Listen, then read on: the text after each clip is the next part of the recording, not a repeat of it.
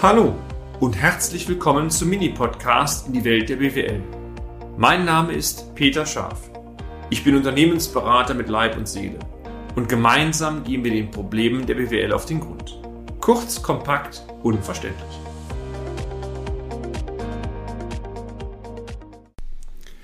Es ist immer wieder erstaunlich, meine sehr verehrten Damen und Herren, wie leicht sich Daten aus der Summen- und Saldenliste verproben lassen. Erinnern Sie sich noch an die letzte Folge? Da haben wir über ein Handelsunternehmen gesprochen, über Handelsunternehmen generell. Da ging es darum, die Umsatzerlöse, die aus der Warenwirtschaft kommen, einmal mit den Umsatzerlösen zu verproben, die in der Summen- und Saldenliste verbucht werden. Die Thematik Verprobung ist mir deswegen wichtig, weil es nicht darum geht, Bankauflagen oder ähnliches zu erfüllen, sondern am Ende darum geht, belastbare Zahlen zu bekommen, um auch ein Unternehmen steuern zu können. Also wie immer, hier, wenn Sie Händlerinnen und Händler sind, sind Sie perfekt in diesem Podcast aufgehoben, aber natürlich auch für andere Damen und Herren, die Spaß haben, sich ein bisschen mit dem Thema BWL auszukennen oder weiter fortzubilden in dem Bereich. Auch da herzlich willkommen. Im letzten Beitrag haben wir Ihnen Tipps gegeben, wie Sie die großen Blöcke, beispielsweise Selektion der Umsatzerlöse nach Kunden und Kundengruppen mit der Summe und Salnis verproben können. Heute möchten wir uns dem Thema Handelsmarge oder Rohertragsquote widmen. Und wie soll das anders sein? Der Händler kalkuliert ja schlicht und einfach so, indem er den Einkaufspreis nimmt, einen Aufschlag darauf setzt und Einkaufspreis zuzüglich Aufschlag gleich Verkaufspreis. Natürlich die Höhe des Aufschlags muss dabei so groß bemessen werden, dass man sämtliche Kosten des Unternehmens abdecken kann. Ich weiß natürlich nicht, wie Sie das Ganze sehen, aber Umsatz ist das eine und interessiert mich als Kaufmann nur am Rande oder zumindest nicht im Fokus. Die Qualität des Umsatzes, also die Handelsspanne, die, meine sehr verehrten Damen und Herren, die ist natürlich entscheidend. Also der Kurzversion, Manchmal ist weniger, meine sehr verehrten Damen, durchaus betriebswirtschaftlich mehr. Oft haben wir es erlebt, dass der Umsatz um jeden Preis nach oben gedrückt wurde.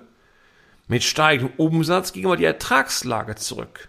Das sollte natürlich so nicht sein. Ich hoffe, Sie kennen das Phänomen nicht, denn meistens ist ein Indiz dafür, dass Fehlentwicklungen sich anzeichnen und auf Dauer gegebenenfalls die Zahlen sogar deutlich schlechter werden.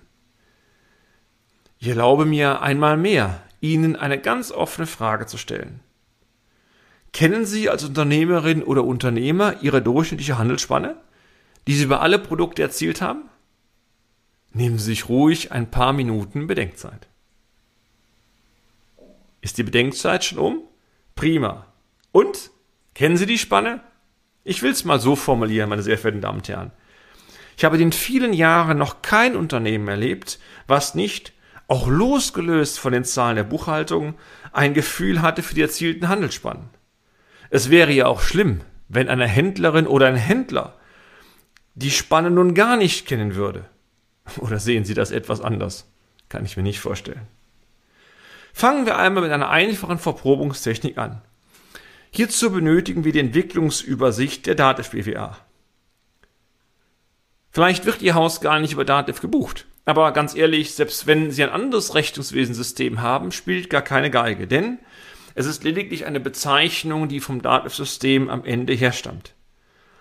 Bei der Entwicklungsübersicht handelt es eigentlich nur um eine komprimierte Tabelle, ähm, mit deren Hilfe Sie auf einem Blatt die Umsatzerlöse und übrigens auch die Kosten, Materialaufwand, Personalaufwand und so weiter der letzten zwölf, manchmal sogar 13 Monate erkennen können. Also vereinfacht, es ist eine betriebswirtschaftliche Auswertung der letzten Monate auf einem Blättchen, also eine Komprimierung. Mehr ist das nicht.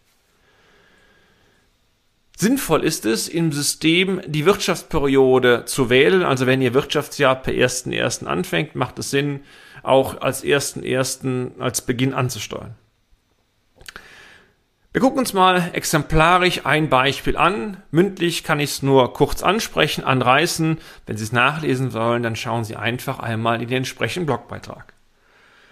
Auf einem Blättchen sehen Sie Umsatzerlöse, also in meinem Fall beispielsweise im Januar waren es etwa 1,8 Millionen und dann hatte dieses Beispielmandat einen leichten, leichten saisonalen Verlauf. Spitzenwert war im Oktober beispielsweise mit 2,2 Millionen. Also auf einem Blättchen sehen Sie am Ende zwölf Zahlen nebeneinander die Umsatzerlöse. Spannend ist jetzt, dass Sie unter den Umsatzerlösen auf diesem Blättchen natürlich auch die verbuchten Materialaufwendungen sehen. Handelsspanne ist eigentlich nun nichts anderes, als dass Sie vom Umsatz die Materialaufwendung abziehen.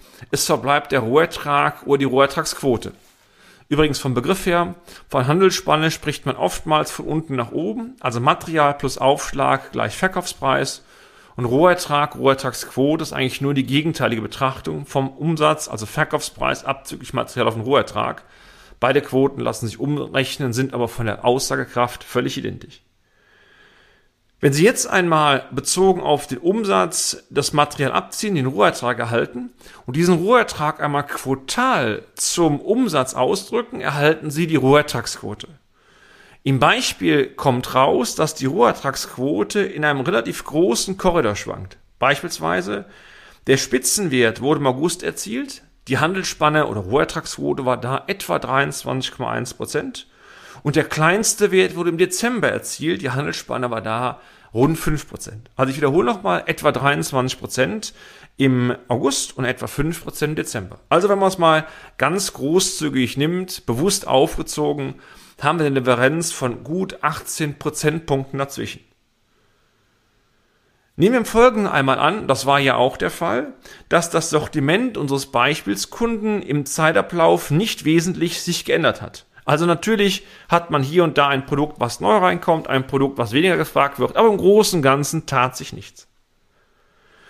Sicherlich hat auch dieser Beispielsfall, ich habe mal genannt Mustermann GmbH, einen schwankenden Saisonverlauf aber der ist hier überschaubar. Aber selbst wenn er nicht überschaubar wäre, es gibt ja Branchen, die sehr starke Peaks haben, Frühjahr beispielsweise und Herbst oder auch Winter, kann dieser Saisonverlauf tatsächlich Quotenschwankungen der Rohertragsquote von Richtung 20 Prozentpunkten erklären? Wenn Sie jetzt einmal überlegen, mehr Umsatz heißt natürlich auch mehr Rohertrag.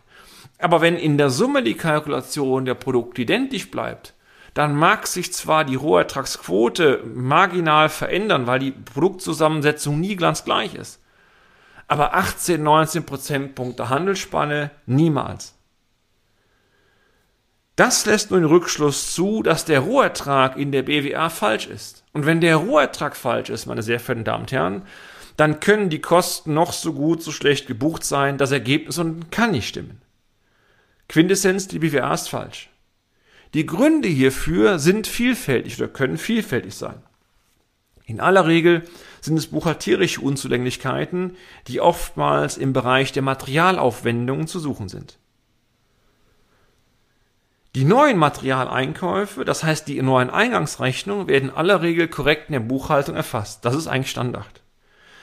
Wenn am Monatsende periodengerecht der Warenbestand gegengebucht wird, stimmt der Materialaufwand.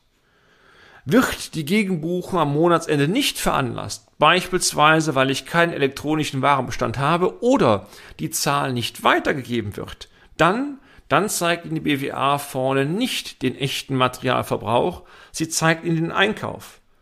Und Einkauf ist was völlig anderes wie Materialverbrauch, Einsatz. Also, wenn Sie jeden Monat den, das gleiche Volumen einkaufen und dieses gleiche Volumen auch zum gleichen Umfang verkauft, also lineares Geschäft haben, dann, meine sehr verehrten Damen und Herren, dann können Sie diesen Beitrag getrost vernachlässigen. In dem Moment, wo Sie aber mit Schwankungen, Zyklen zu tun haben, gerade die Waren vor der Saison einkaufen müssen, muss eine Differenzierung erfolgen. Die Dimension des Problems wird folglich also deutlich beim saisonalen Einkauf.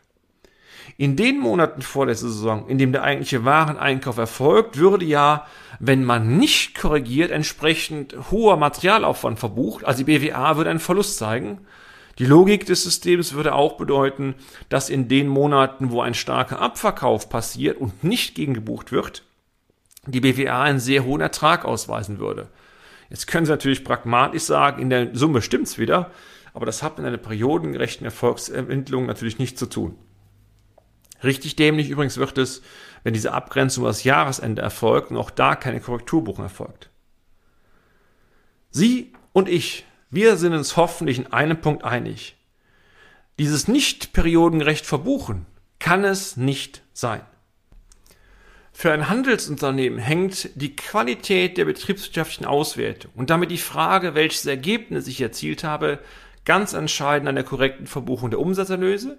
Da haben wir bereits einen Blog zu veröffentlicht, aber auch an der korrekten Verbuchung des betriebswirtschaftlichen Materialaufwandes, Klammer auf, und nicht des Einkaufs. Wie Sie jetzt den Materialaufwand verproben können, das erfahren Sie wie immer mit praxisorientierten Tipps im nächsten Beitrag.